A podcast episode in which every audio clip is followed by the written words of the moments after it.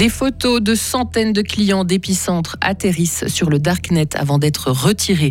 Une commission fédérale veut davantage d'égalité lorsqu'une famille s'agrandit. Et puis des inconnus chez d'autres inconnus, c'est le principe des salons de modeste qui auront lieu à Fribourg. Un brouillard givrant par endroits ce matin. Attention, sinon le temps va être ensoleillé avec 12 degrés mercredi 15 février 2023. Bonjour, Lauriane Schott. Bonjour Mike, bonjour à toutes et à tous. Les responsables d'épicentre à Romont vont renforcer la sécurité de leur site internet. L'un de leurs serveurs a été victime d'une cyberattaque vendredi dernier. Les photos de profil et de carte d'identité de 380 personnes ayant un compte d'utilisateur se sont retrouvées sur le Darknet. Ces photos ont depuis pu être retirées. Willy Chorderet, président de l'association du CO de la Glane qui gère Épicentre. On prend ce problème très très au sérieux. C'est pour ça qu'on va aussi prendre des renseignements dans plusieurs informaticiens pour avoir la garantie que ce qu'on fait pour est mieux et beaucoup plus sécurisé. Après, on peut les rassurer en disant il n'y a pas de données sensibles par rapport aux adresses, par rapport aux emails, par rapport à des comptes bancaires et autres. C'est simplement par rapport aux photos. Et ça, ça nous gêne quand même parce que ce sont des photos, des cartes d'identité, mais des photos aussi de profils que les gens nous avaient euh, envoyés pour créer leur compte. Et euh, que ces photos circulent sur Internet, c'est toujours euh, gênant. Et là, j'aimerais aussi présenter pour toutes les gens qui sont victimes nos, nos excuses et leur garantir qu'on fait un maximum. Et si vous vous êtes fait pirater vos photos, la police vous recommande de refaire votre carte d'identité. Il n'est pas nécessaire de porter plainte car cette infraction se poursuit d'office. Et si vous êtes concerné, vous avez reçu aujourd'hui ou vous allez recevoir d'ici demain un mail pour vous avertir. Un homme avec une tenue de combat a été interpellé hier soir près du Palais fédéral. Durant plusieurs heures, la zone a été bouclée pour des questions de sécurité. Plusieurs bâtiments, dont le Palais fédéral, ont été évacués.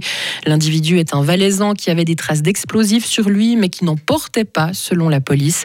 L'homme a été placé en détention provisoire. Des examens médicaux sont en cours pour déterminer son état physique et psychique.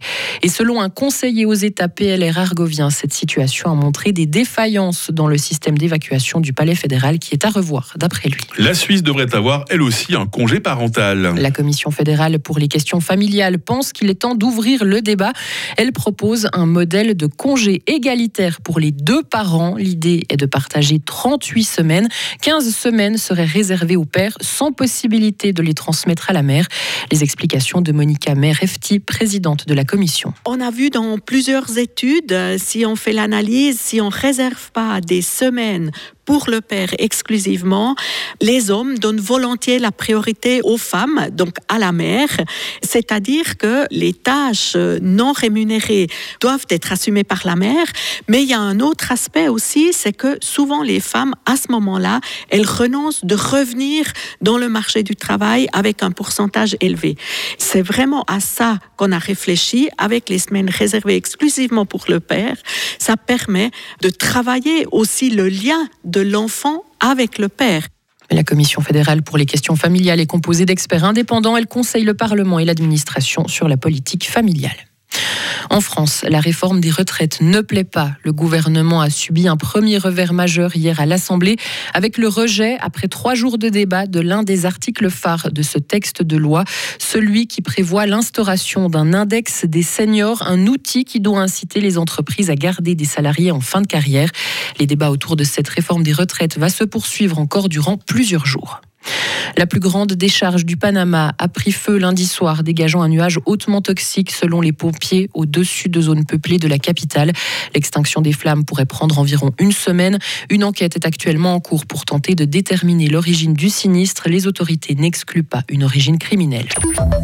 Faire la fête avec de parfaits inconnus dans un endroit insolite, Lauriane. C'est ce que proposent les salons de Modeste qui auront lieu le 24 février prochain à Fribourg.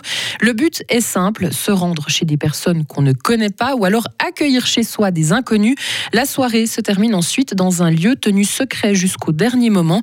Une fête à laquelle tout le monde peut participer. Milan Stocker est l'un des organisateurs des salons de Modeste Fribourg. Pour les gens qui accueil.